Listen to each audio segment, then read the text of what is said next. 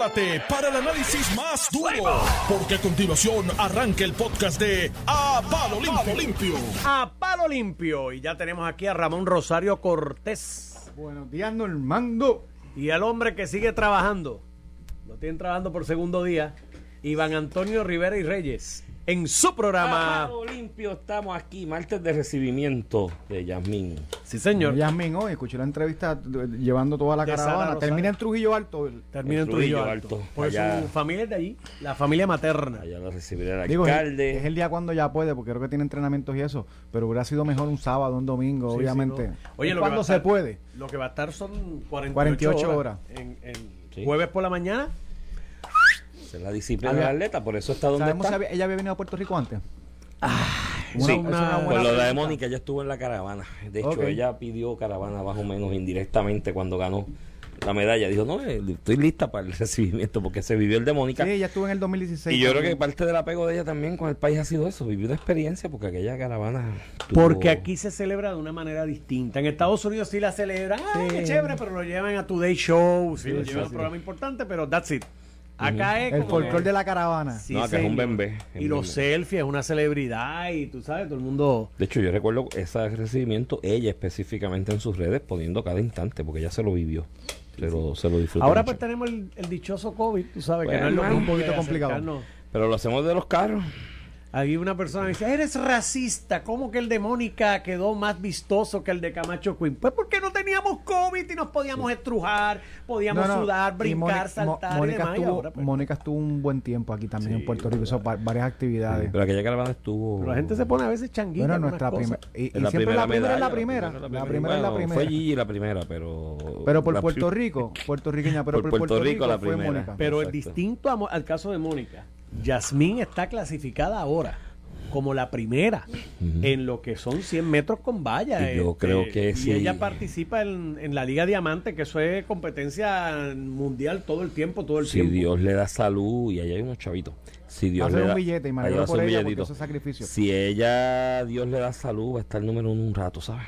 Porque esas marcas están y ella está bastante impresionante. Óyeme, y si tiene la salud, ¿tú te imaginas decir oro centroamericano, oro panamericano, oro olímpico y sabe Dios cuántas carreritas más de la Liga Diamante gana? Si yo fuera de, los la- si yo fuera de la Federación de Atletismo de otro país de Centroamérica, objetaba. Decía, no, no, no, ella no.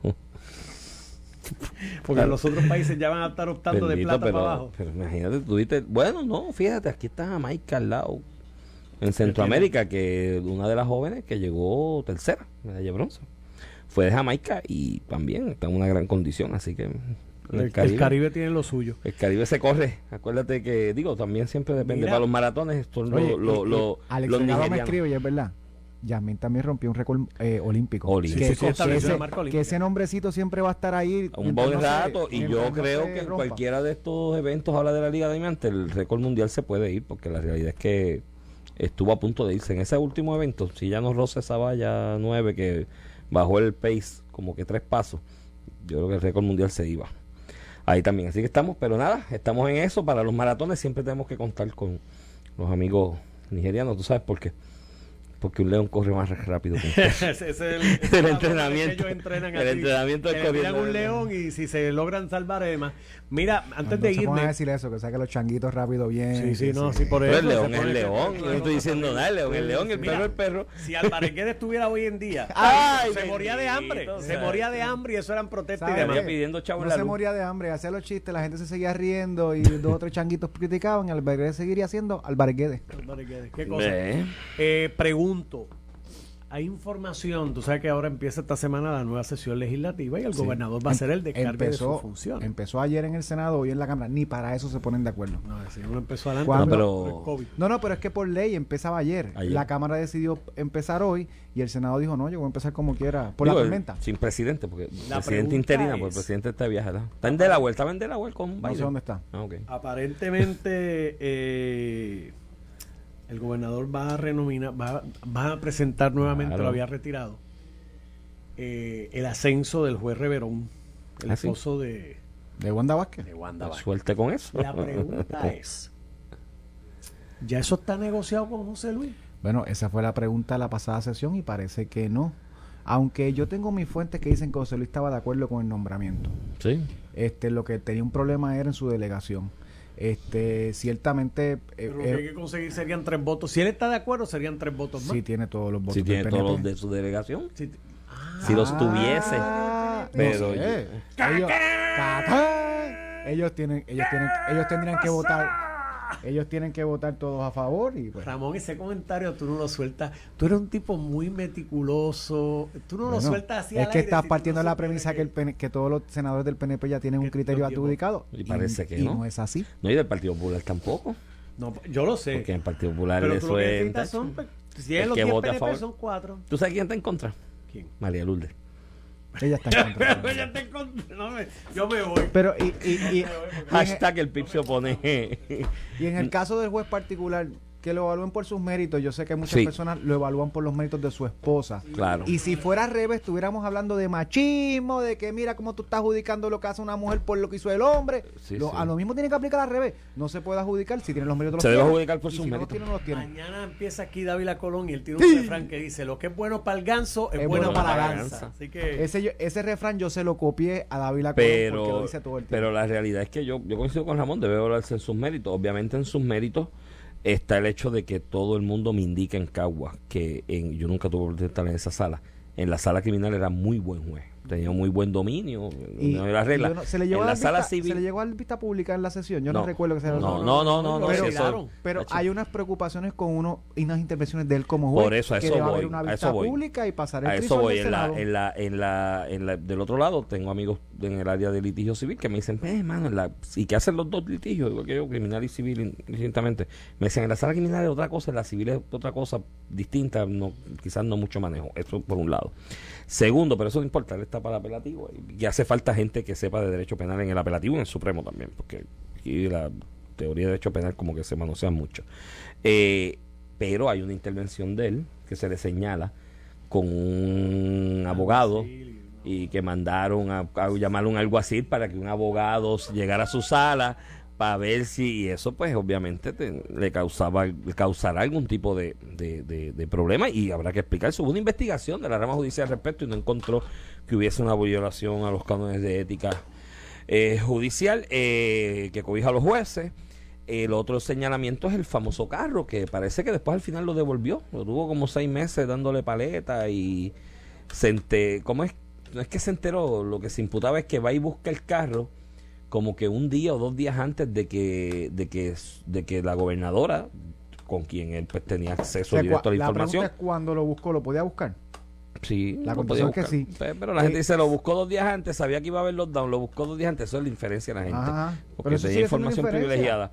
Y después lo tuvo cuatro o cinco meses por ahí, no pagó un chavo, lo devolvió. No, no Eh, sé si no pagó. De verdad, Dicen que no eso, tengo- dicen pero, eso, pero hubo no una sé. radicación de una querella. El Tribunal Supremo, yo creo que archivó la querella. O sea, que Sí, porque que crisol tampoco, debe haber pasado. tampoco eso hay que tú puedes imputarle ahí, que hubo alguien buena gente que le quiso Mira, el carro. Iván, Biden Pero- apareció.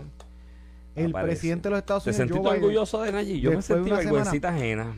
Pues, mira, yo no te voy a adjudicar si orgulloso o no. Eh, creo que fue a nivel de alocución. Tú sabes que Biden tiene sus problemas de alocución. Una persona muy pausada que algunas veces pues no demuestra eh, ese fervor en momentos críticos. como Mira, que disculpa que te interrumpa. Pero lució, lució bastante bien en comunicación. En los sustantivos que te quiero hablar. Vamos ahora, pero es que me escriben dos abogados del área criminal, que estos son full criminal, de hecho uno ex fiscal del área de Cabo, me dicen que es tremendo juez. Sí, Así no, que, pues, y, y yo y yo tengo, tú y yo tenemos muy cercanos dos ex fiscales de Cagua. cierto. Y los dos ex fiscales de Cagua, los dos hablan muy bien del juez. Mira, pero ve, para eso está el Senado, que lo evalúe con los pros y los contras y le haga vista. Y, y esto de tener que retirar los nombramientos a final de sesión porque el Senado no los confirmó, me parece una falta de respeto, una irresponsabilidad del Sí. Senado. Mire, si usted no tiene los votos, usted lo baja y lo cuelga. Ya. Si tiene los votos, lo confirma. Y pasamos la página, porque esto de que retira las últimas horas, porque estuve seis meses completos sin poder eh, evaluar un nombramiento, me parece una falta de respeto porque los senadores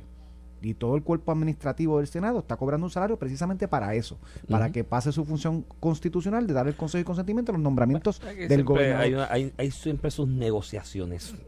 Está bien, pero, pero tú usted lo baja y No, se- no, se- no. mantenerlo rehén, que es lo que pasa con el PRIT, la Oficina del Comisionado del Seguro, tienen dos o tres nombramientos me- medio sospechosos. Bueno, las PRI, intenciones el de... PRI, el PRI Sí. todo el mundo sabe ya Sí, por sí, ahí esto en es la, la mafia. que- Entonces lo mantienen siempre en rehén, resuélveme esto, resuélveme aquello, y tú sabes qué, Eh, Eh, eso es Eso es un tipo de corrupción. eso es un tipo de corrupción, a eso es lo que va a llegar. Mira, Iván, este Biden, el presidente Joe Biden, por- en horas de la tarde apareció, como ustedes saben, en la retirada masiva del ejército de los Estados Unidos de Afganistán se dio la semana pasada, en, en menos de una semana. El talibán recuperó todas las ciudades eh, de eh, Afganistán, incluyendo su capital, Kabul. Las imágenes ya están alrededor del mundo. Ayer yo subí un video del video que hoy hace. Esa foto hace portada en el Nuevo Día y es la foto. El, el- el avión saliendo y todos los afganos tratando de agarrarse del avión para volar con el avión agarrado en una aleta, en una goma. Este, eso, esa foto en sí será la foto de la retirada de Estados Unidos de Afganistán, como tenemos las fotos famosas de Vietnam, las fotos eh, famosas de Corea, eh, de la bomba de Hiroshima. Eh, hay unas fotos que trascienden la historia. Esta será una de las fotos que se la adjudicará a Joe Biden sin esperar ¿verdad? lo que es esperado. Ayer todo el Partido Republicano, incluyendo el expresidente Trump, enfilaron sus cañones eh, contra Joe Biden. Ayer incluso nosotros discutimos este tema y mucha gente nos escribió en las redes sociales que Joe Bi- que Donald Trump como presidente había anunciado un acuerdo para la retirada. Y, y claro que lo retiró. Y, si, Mike- era, y si era una y retirada de ese tipo, era una estupidez. y era una estupidez. Ahí, güey. Y Mike Pompeo incluso dio una conferencia de prensa explicando el acuerdo, uno de los cuales era que estas fuerzas del talibán se comprometían a no derrocar el gobierno y participar en procesos eleccionarios. A lo que voy es, si esa parte del acuerdo se rompe, tú no te puedes ir. Y cuando tú empezaste la retirada y la ejecutó Joe Biden, esto- o sea, y yo, el, aquí si hay un crítico mayor de Donald Trump soy yo. Yo soy republicano, pero yo siempre lo dije, me siento avergonzado de tener el presidente, no solamente como se expresaba ante el mundo por su figura, sino como se expresaba contra Puerto Rico. Y aquel- yo decía, no hay manera que un estadista pueda ver a un racista como Donald Trump como el, presidente que uno quiere. Y sacando eso al lado, vamos a hablar ahora de Joe Biden. No le podemos achacar a, a- a Donald Trump las culpas de Joe Biden, el que ejecutó la retirada de Afganistán. De hecho, en julio 8 de este año, de este año, cuando se anunció el plan de retirada de las fuerzas afganas, Joe Biden le dijo a la nación y al mundo que era improbable que los talibanes eh, se quedaran con el poder eh, de Afganistán. Eso lo dijo él con su boquita de comer. O sea que él ejecutó un plan para hacer improbable o, no, o que no ocurriera lo que ocurrió en menos de una semana. Eso se llama un des- despelote. Sí. Despelote a nivel de, de- de relaciones internacionales y lo que es las relaciones exteriores de los Estados Unidos. Joe Biden fracasó. Afganistán será eh, para él en su primer mandato, en su, pri- o sea, en su primer año de mandato, eh, eh, la punta de lanza de ataques que ya está recibiéndolo adentro y afuera. Y olvídense del 2024, donde habrán elecciones generales y podrá ser. Y es probable que Joe Biden vaya a una reelección. Eh, o, probable o no, es probable. Eh, si, si Dios le da salud, estoy seguro que es, es normal pensar que va a ir a una reelección un presidente en un segundo término. Pero en el, el año que viene hay unas elecciones de midterms que están allí al lado y este sentimiento de haber pasado una vergüenza a nivel del ejército de los Estados Unidos y las relaciones exteriores es de las cosas que más aviva el Partido Republicano. Y yo creo que esto tendrá un efecto político devastador. No solamente en el 2024, tan cercano como el año que viene, 2022. que podría afectar y darle una mayoría cómoda en el Senado, que actualmente está en empate con los demócratas, al Partido Republicano y acercarse o pasarle al Partido Republicano en la Cámara de Representantes, lo que le daría un Congreso eh, eh, contrario a la administración de Biden y lo que augura, si eso pasa, dificultades de cara al 2024 con la administración de su política pública. Y electoralmente hablando y políticamente hablando, perder el control del House, si eso ocurriese en los midterm elections, va a ser detrimental Es para una su derrota. posibilidad. Es una no, no, no, y detrimental para su posibilidad de reelección, porque él está dependiendo aquí básicamente de políticas que son altamente repudiadas por los republicanos, lo que lo mantiene más o menos a flote. Digo, yo creo que ha sido un desastre, de verdad yo estoy tratando de buscar una, una cosa positiva, porque ni la repartición de dinero ha sido positivo, Ramón.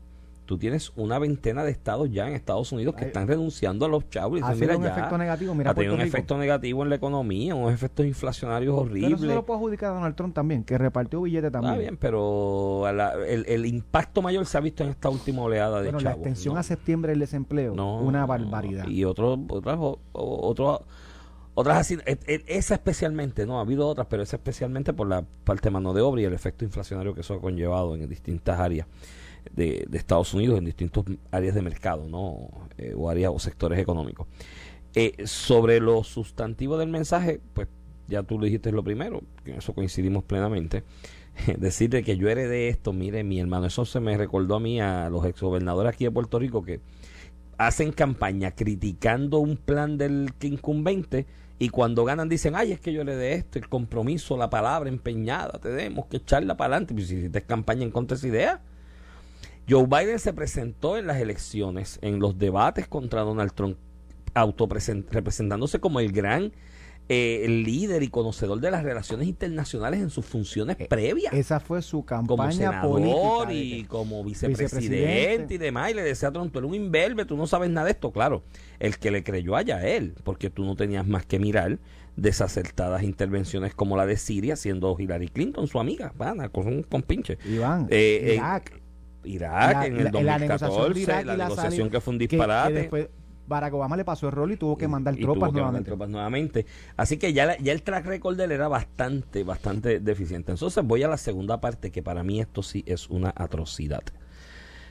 Esta expresión de él, de que no podemos seguir mandando, gastando chavos para allá, eso pues, para, parafraseando, porque él separó los dos temas, no estos dos que voy a mencionar, pero lo parafraseo. Estamos gastando muchos chavos, hemos gastado muchos chavos, y acto seguido dice, y yo tuve el presidente de Afganistán aquí. Y le dije, ustedes tienen que aprender a, pelear sus propias guerras civiles. No, ustedes yo sé. tienen que aprender y ustedes tienen que saberlas defenderse. lo ofende. O sea, casi lo trata como si pero dice, a eso Yo voy. no voy a defender lo que otros ellos no saben Si ellos no defender". saben defenderse, Pero- mire, a eso es que yo voy. ¿Para que para mí hiere la retina. A eso es que yo voy. Antes de la invasión de Afganistán, Ramón Rosario, con el mismo talibán este, porque son los mismos los que están tomando el poder, para bien o para mal, se había establecido por más de una década, ¿no?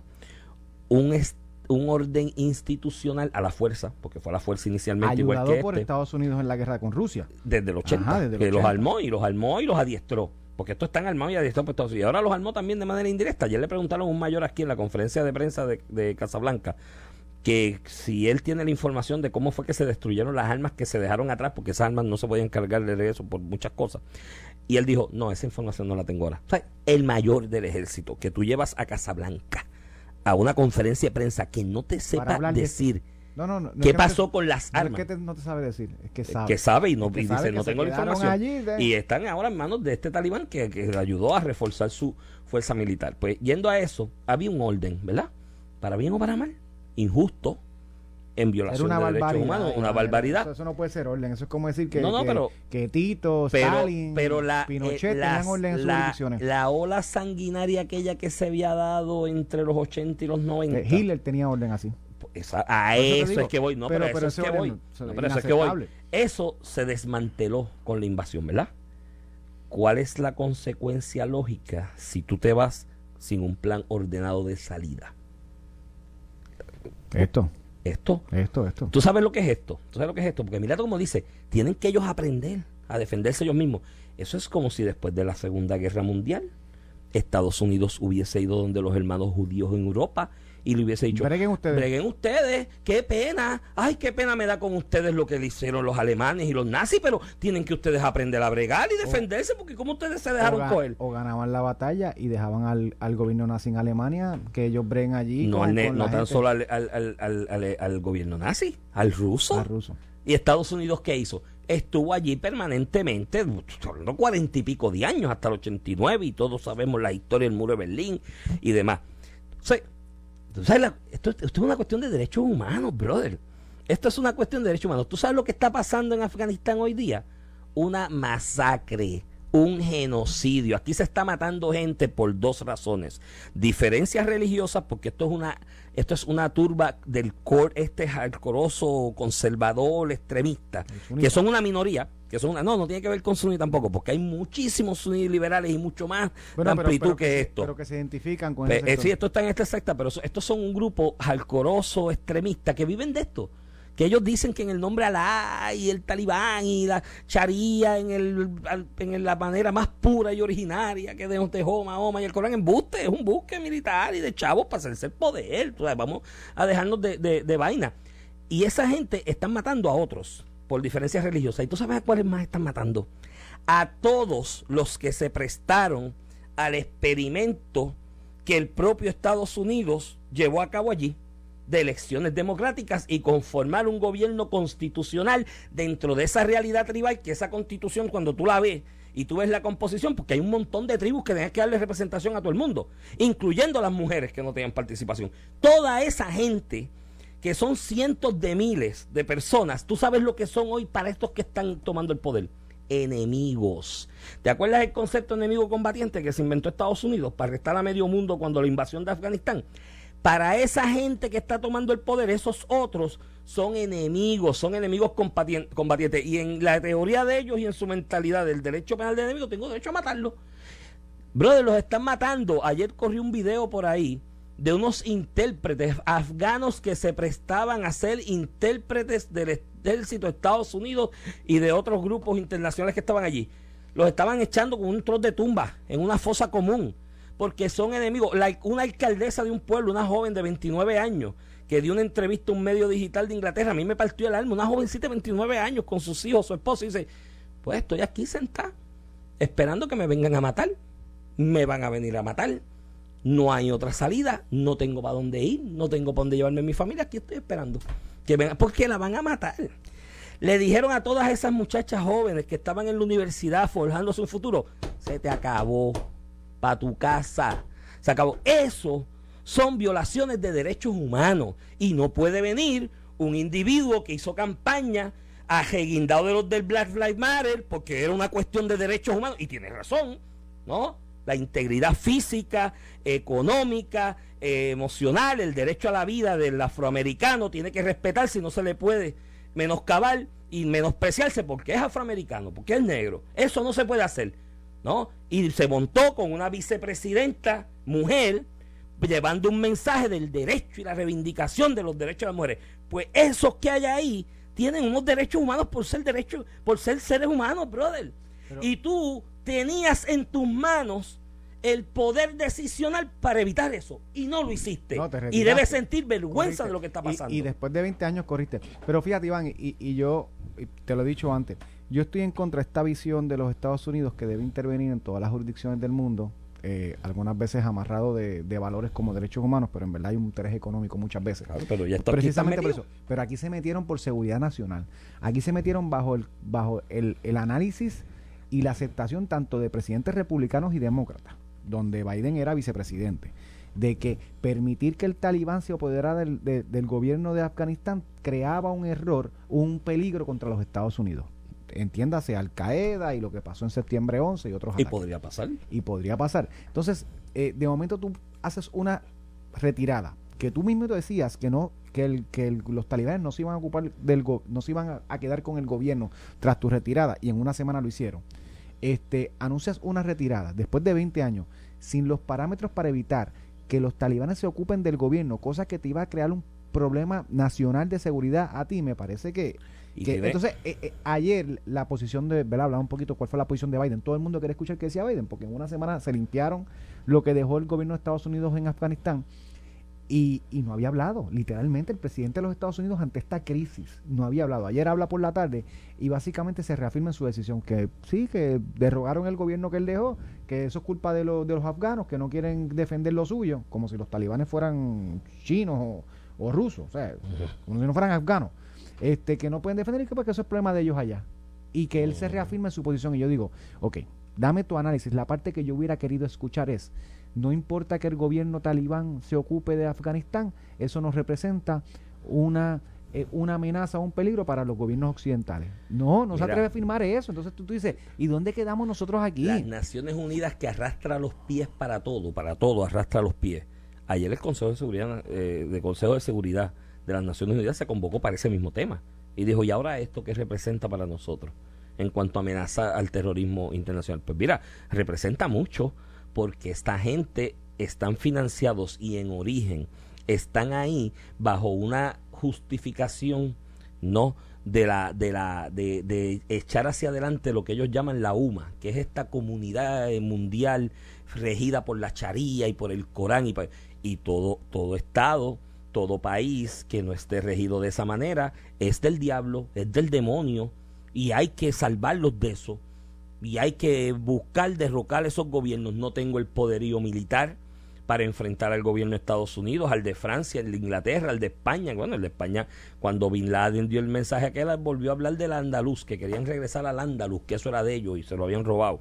Y esos gobiernos no los pueden derrocar porque su poderío militar es escaso en comparación de ellos. Pues, ¿cuál es la alternativa? Terrorismo. Eso es lo que ellos ven. Y es la manera en que ellos ven. Para ese grupo, esos son héroes de la patria. Son un grupo mínimo. Cuando tú vas al mundo musulmán, que lleva por más de mil millones, esto es un grupo mínimo, un, grupo, un grupúsculo. Los verdaderos estudiosos del Corán, de la Sharia, dicen, mira, mano, no, ¿sabes?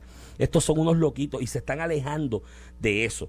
Pero ese, y es una amenaza para el mundo, además de lo que está pasando allí, que es una atrocidad. Y, y vamos a los chavos también, porque cuando Estados Unidos y Rusia ganan la Segunda Guerra Mundial y terminan el gobierno nazi y ponen aquello en un estado de sitio, su paulatina salida de las tropas fue acompañada de algo más importante. Nos llevamos las tropas, dejamos allí algunos poquitos para el efecto de la seguridad y velarnos el uno al otro, porque era más velarse entre ellos mismos, los rusos y los estadounidenses.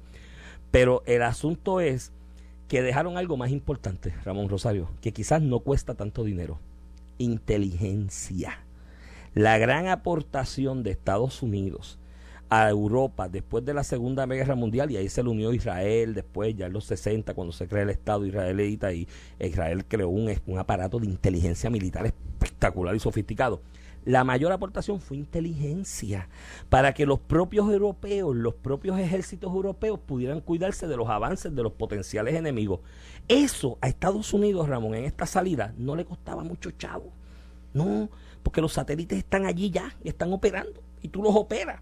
Y él dice, ay, los adiestramos y le dimos armas y ahora sacan videos por ahí de NBC viejo cómo enseñaban los soldados estadounidenses a, disparar a los, a, los, a, los, a los afganos tú le dejaste un chorro de armas a un montón de tribus que estaban ahí diciendo que estaban conformando un ejército. La inteligencia militar sofisticada que tú tienes, que fue la que usaste para poder mantener el control. O sea, no hay cantidad suficiente de tropas para tú decir que controlas Afganistán. Eso no se controla con números de soldados. Yo creo que al final del camino quedaron 3.500, 4.500. Eso se controla con inteligencia. Eso a Estados Unidos no le cuesta mucho más, porque ya la tiene. Era cuestión de usarla y ponerla al servicio de ese ejército que tú ahí. Eso no lo hizo tampoco en ese plan y vamos a ir a la pausa, pero antes de eso, Iván, lo más que me preocupa la conferencia de prensa de ayer es que el presidente Biden, por la presión política, ahora se empecina en decir que lo hizo bien, para no reconocer que lo hizo mal y que hay que hacer algo con Afganistán. ¿Verdad? Que el, que el orgullo o, la, la, idiosincrasia política evite que los Estados Unidos haga lo correcto en relación a Afganistán eh, y, mantenga una política de que se chaven ellos, aunque eso después más adelante nos chave a nosotros. Y con eso lo dejamos, vamos a la pausa y regresamos en breve. Estás escuchando el podcast de A Palo Limpio de Noti1630. regreso en A Palo Limpio. Creo que tenemos a Iván ahora vía teléfono. Iván. Saludos. Mira, te adelantaste un día en la semana, es martes. Es martes. Es martes, es martes. Estoy loco porque sea viernes. Sí, ya veo, no vas a las millas. Pero tú te, tú te fuiste y me abandonaste, así que deja estar criticando si dije el día bien o mal. Esto te toca a ti, no a mí. no, sí, es verdad. Es mala mía, no, es que tengo una... En el contrato, el que hace estas cosas eres tú, no yo. Así que espero que me devuelvas parte de tu salario. Eh, te voy a invitar un café. Mira, ah, Iván. ¿tú no, bebes, ¿tú no bebes café? Yo no bebo, bebo, bebo como cinco cafés al año.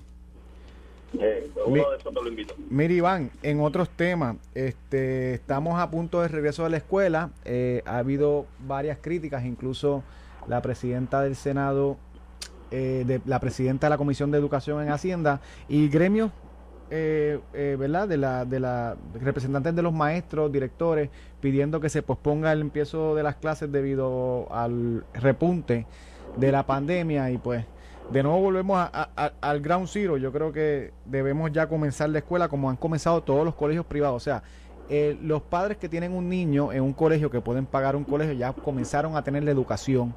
Por otro lado, tenemos a sectores pidiendo que los padres que tienen los niños en educación pública, muchos de los cuales no pueden pagar un colegio, esos no, esos que, que eduquen después. Yo haría una pregunta, cada vez que alguien diga, yo no quiero que las escuelas empiecen o debamos un lockdown, lo primero que yo haría es preguntarle dónde está su hijo. Te vas, era como cuando los vales educativos y las escuelas alianzas, los que se oponían, todos tenían sus hijos en escuelas privadas. Entonces, vamos a empezar por ahí, porque para ti es un mame y porque el nene tuyo está cogiendo clases, está el, el pan de la enseñanza con las medidas que se tienen que tomar y con los ricos que intrínsecamente ocurren. De hecho, cuando un niño está en su casa y se relaciona con otros niños vecinitos o los papás llegan de afuera de trabajar, igual tienen un riesgo. Tenemos que pasar esa página y aprender a vivir con el COVID. Eso no le puede quitar el pan de la enseñanza a una población del sistema educativo que no solamente es la mayoritaria en Puerto Rico, sino que atiende a los sectores más vulnerables y pobres de nuestra isla. Bueno, yo, yo coincido contigo y yo creo que ya no, ¿sabes? La, la realidad es que ya los niños llevan demasiado tiempo privándose de esa interacción social que es tan importante para su desarrollo. O sea, más allá y más importante que aprender ciencia, matemática e inglés, que eso lo puede hacer mucha gente incluso hasta en su casa, con sus hijos cotidianamente. Más importante que eso es esa interacción social. Tú tuviste la experiencia, Ramón, hace poco, de llevar a tu niño menor a su primer día de clase. Y yo tuve la experiencia de llevar los tres míos en su momento también. Tú sabes lo que es emotivo y emocionante de ese momento cuando uno lleva a su hijo por primera vez y lo deja allí en la puertecita de la escuela o en la puerta del colegio. Lo importante de eso es que uno se está despidiendo de él para que él entre en una nueva vida social, en una nueva realidad social. Ya no es con mamá y papá o abuelo en la casa, ahora es que se va a formar como un ente social y por eso es que uno va, lo deja en esa puerta, le toma fotos, se emociona cuando le dice adiós y va entrando, porque es que está entrando en una nueva etapa necesaria de su desarrollo como individuo, de su desarrollo social y ya no se lo podemos cortar más. Y aquí hay gente, Ramón, que hay una realidad, quisieran que nunca volvieran y todos los semestres te van a encontrar una excusa. Ahora te dicen que es el repunte, si el repunte no hubiese estado, te decía que eran las columnas cortas y si y si, y si no eran las columnas cortas, te decían que en el baño no había papel de inodoro. ¿Me entiendes? siempre va a haber gente que va a buscar la excusa para tratar de evitar volver a la normalidad de las cosas porque se sienten muy cómodos como están hoy día. Estoy, estoy totalmente de acuerdo, Iván. Y, y tú hablando del primer día de escuela, yo llevé el nene mío, creo que fue el miércoles pasado o el jueves su primer día de escuela. El lunes, como había pasado sábado y domingo, el lunes por la mañana nos levantamos y le decimos que él va para la escuela y empezó a gritar de la emoción. Escuela, sí. O sea, es una cosa, es una cosa, como tú dices, más allá de la educativa, es una cosa social. Mira, Iván, este, ayer discutimos un poco, ¿verdad? Y no, creo que no, no atendí esta parte del análisis que quería llegar por una cuestión de, de tiempo, de la invisibilidad que le quiso dar los medios de comunicaciones tradicionales eh, eh, a la marcha hoy en la página 14 en una foto de como una foto enfocada como en varias personas sin ser las fotos eh, grandes de la manifestación el nuevo día reseña lo que ocurrió el sábado hoy martes y, y, y creo que pues hay un asunto que debemos discutir ¿verdad? Que es el que están trayendo. Invisibilizarlo ya en estos tiempos no, no, no ocurre. Porque lo pongas en la página 14 con una foto, la peor foto que he visto, porque no es ni, ni del evento, es como de una, de una esquina del evento este, no va a invisibilizar un reclamo. Yo creo que el reclamo eh, el gobierno lo, debe atender y, no necesariamente darle la razón en todo, pero de que tenemos un sector grande que está pidiendo que intervengan o que se escuche su voz en este proceso de crear un currículo de perspectiva de género para el sistema educativo de Puerto Rico. Eh, eh, no importa cuánto lo invisibilicen los medios tradicionales, al punto de que el primer medio impreso que lo viene a sacar es el Nuevo Día hoy en la página 14, porque el sábado no lo cubrieron en sus medios.com como el minuto a minuto que llevaban en Rincón con muchísima menos gente. O sea, cuando las manifestaciones de Rincón contra la famosa piscina aquella del, condominio Sol y Playa, eh, tenías periodistas destacados allí todos los días con un minuto a minuto lo que ocurría en la manifestación, porque tú quieres, como eso es un ataque a, a un sector cuyos la mayoría de los medios se solidarizan, o las mesas editoriales, se solidarizan, le das promoción y visibilidad. Lo que pasa que en este tiempo eh, la, eh, los medios tradicionales no pueden invisibilizar estas cosas que están pasando. Eh, olvídese lo que pase, ahí están las redes sociales y, y, el sábado todo el mundo estaba consciente de lo que estaba ocurriendo independientemente de lo que los medios y sus mesas editoriales quieren tapar o, o quieren proyectar que no existe. Mira, yo, yo creo que, y esto es un programa de análisis político, ¿no? Y dentro de eso, y asuntos públicos, y dentro de eso tratamos siempre de aportar nuestro granito de arena para que las cosas mejoren, ¿no? En, bienestar del país.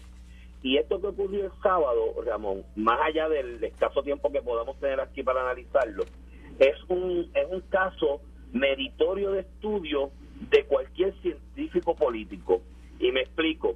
Cuando hablamos de la prensa como el cuarto poder, hablamos de, la de ese cuarto poder en, en, en referencia, ¿no? En contraste a los tres poderes que de ordinario se destilan en nuestro sistema republicano de gobierno de separación de poderes con una rama ejecutiva, un legislativo y un judicial.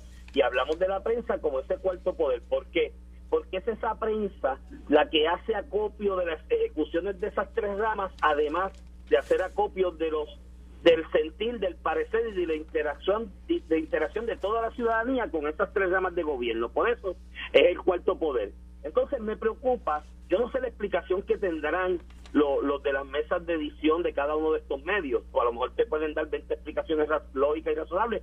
No he escuchado ninguna de ellas al día de hoy y la, y la página que señalas hoy es una reacción a las críticas que ha habido de distintos sectores de esa invisibilidad que tú mencionas. Pero lo que me preocupa de esto es que si las mesas editoriales, los dueños de esos medios tradicionales no tienen una explicación lógica de por qué no se cubrió esto con la misma rigurosidad o efervescencia que se cubre en otras manifestaciones en Puerto Rico, va a empezar a permear en la mente de toda la sociedad y todos los ciudadanos que lo quisieron invisibilizar, que no lo quisieron cubrir porque te quiero acallar la voz, no quiero que tu voz sea parte de la discusión pública. Y eso es peligrosísimo para nuestro sistema republicano de gobierno. Ramón, ¿tú sabes por qué?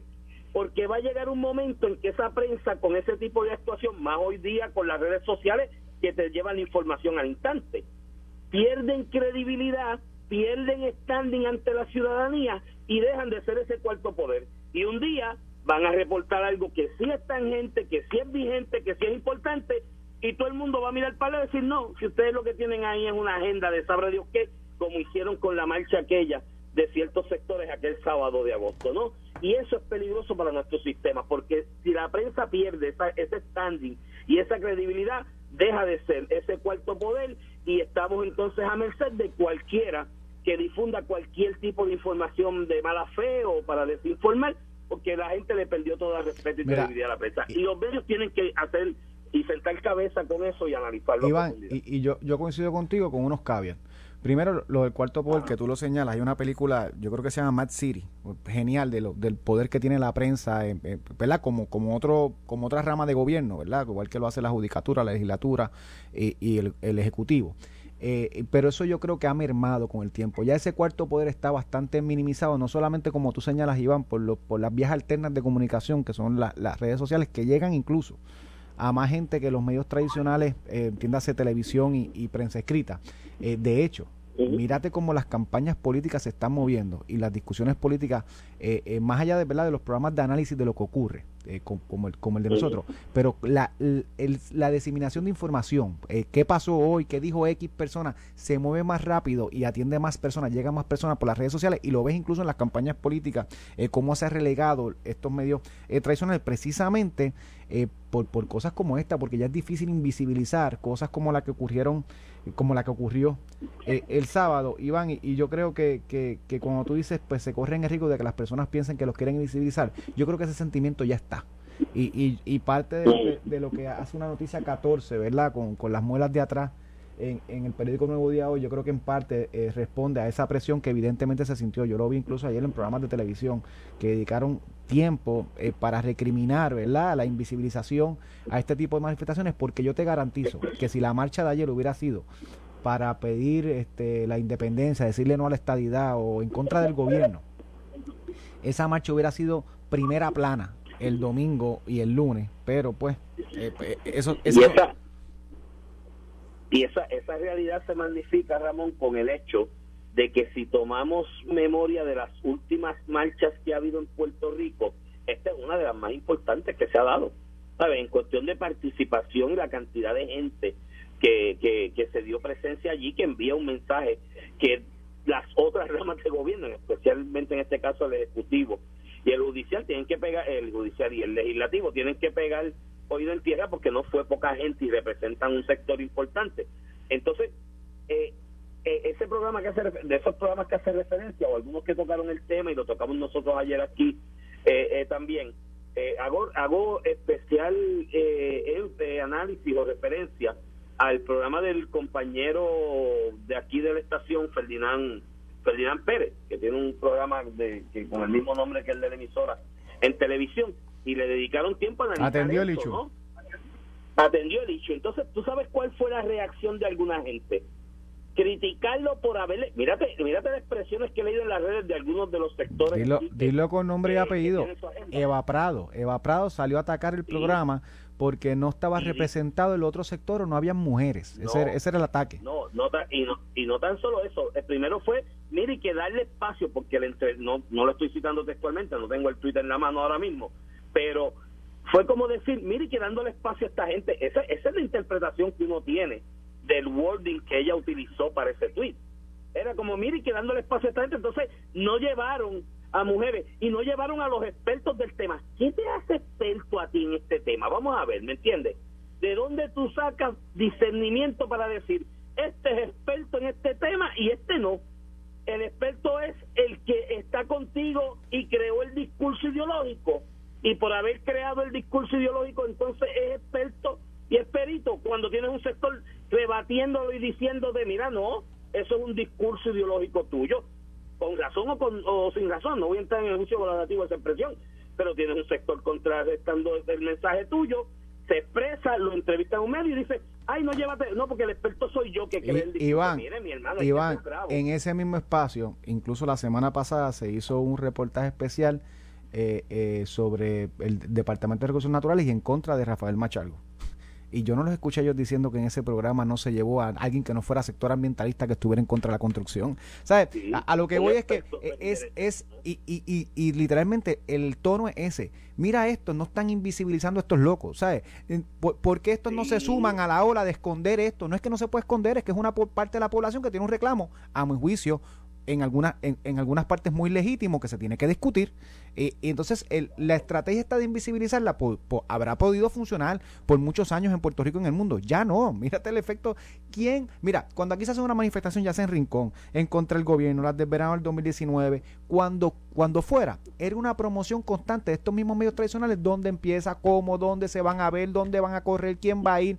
Aquí lo invisibilizaron totalmente la organización. Y mírate esas fotos que son son impactantes. La cantidad de personas que estas personas estos grupos pudieron movilizar precisamente porque son sectores que tú no puedes invisibilizar hoy en día simplemente con mirar para el lado. Y las ramas de y las ramas de gobierno en este caso el ejecutivo y el legislativo no se pueden enajenar de eso.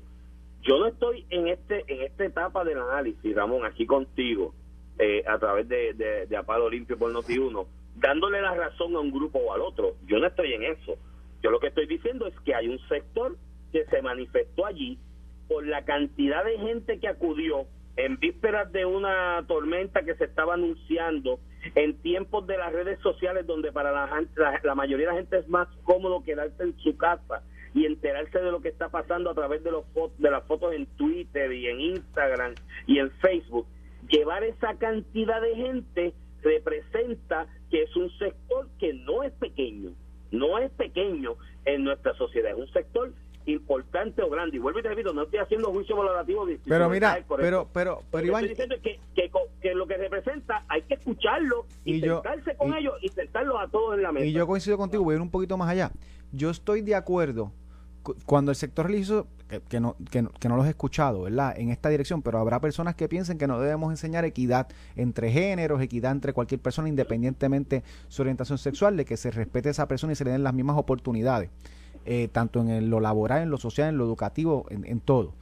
Este, si alguien se opone a eso, yo estoy en desacuerdo con eso, pero si el reclamo, que es el que yo creo que se expresaba un poquito durante el día del sábado, es que una cosa es tú enseñar, llámale perspectiva de género, equidad de género, equidad de sexo. Yo en la terminología nunca me quiero perder porque es el detalle lo que yo quiero ver. Le puedes llamar como tú quieras. Si es enseñarle a nuestros niños que debemos respetar y darle las oportunidades y no discriminar contra cualquier persona independientemente de su ideología política, su identidad, su sexo, su orientación sexual, yo estoy de acuerdo con eso. Eso es lo que yo le enseño a mi niño. Yo creo que la sociedad debe aspirar a eso. Ahora, Si es inculcarle a un niño en contra de los valores de sus padres, la enseñanza de sus padres, que cierta conducta o cierta manera de ser o cierta identidad es correcta y buena y que, eh, eh, y que va a ir, en, aunque eso vaya en contra de sus valores religiosos y la educación que le da a su padre, yo creo que eso está mal. Precisamente la ley de educación, Iván, reconoce que en temas de sexualidad, y de género, el padre puede rechazar un currículo eh, escolar porque precisamente ahí es que va el choque con lo que es la enseñanza de los valores en la casa y el derecho que tienen los padres de inculcar a sus niños con su libertad de culto. El, padre a criar, y yo hablaba un poquito ayer de que es como que a mis nenes en casa no se le permite beber refresco. Hay otros nenes de la misma edad que se le permite beber refresco. Yo tengo esa potestad como padre de determinar ciertas cosas para mi niño en esa crianza. Eso es un derecho constitucional y la ley educativa reconoce eso en el contexto de la educación de, de sexualidad. Y cuando ven ese currículo, y yo creo que el gobernador, el gobernador lo dijo un poco en su campaña política, el padre tendrá derecho de rechazarlo y tendremos que mirar que no entre en temas de sexualidad y que no sea un tema aparte al que nosotros queremos, al que se prometió está en consenso, y es que se le enseña a los niños a respetar a todo el mundo por igual, a darles las mismas oportunidades. Y que eso no se convierta en una misión de unos pocos con agendas de izquierda de impulsar eh, a todo tren que se le enseña a los niños cosas en contra incluso de sus valores religiosos. Si yo respeto la decisión de, de, la persona que quiera escoger su identidad. Tengo que respetar el derecho de los niños y los padres de escoger eh, eh, bajo su libertad de culto las creencias religiosas y la filosofía de vida que ellos quieren implementar en su casa. Y ahora estamos para ir cerrando porque el tiempo nos traiciona. A la larga, y esto lo debemos retomar más adelante, a la larga, lo importante del sistema educativo y del Estado en este asunto es enseñarle, como te dije, a esos que están entrando al sistema educativo a humanizarlos y enseñarle como valores el respeto al otro indistintamente de sus diferencias. De eso es que se trata, no tiene que ir más allá de eso, hay que ver con lo que vengan ahora. Bueno, eh, y, y, ahí se le va la vida al gobernador y al gobierno precisamente porque es un sector importante, no solamente para el PNP, es un sector importante en nuestra sociedad y es una cuestión de acomodar eh, los intereses de una parte con los intereses de otro, con lo que tiene que intervenir el gobierno y dejarle tanto a la identidad del individuo o a la familiar las decisiones que le corresponden a ellos, no al gobierno de Puerto pero, Rico. Pero Ramón, No tan solo al gobernador Luisi, a los miembros del Partido Popular de la Asamblea Legislativa también. Aquí Alejandro García Padilla, impulsado por algunos grupos, quiso caer en esta agenda en algún momento y encontró resistencia en su propia legislatura de su partido, porque tocaron hoy en tierra y dijeron, oye, cuidado que por ahí no va la cosa. Pero, Mira, Iván, y ya Nelson nos está haciendo seña, te, te escucho, nos vemos sí. mañana. Esto fue el podcast de a, a, Palo Limpio de Noti1630. Dale play a tu podcast favorito a través de Apple Podcasts, Spotify, Google Podcasts, Stitcher y notiuno.com.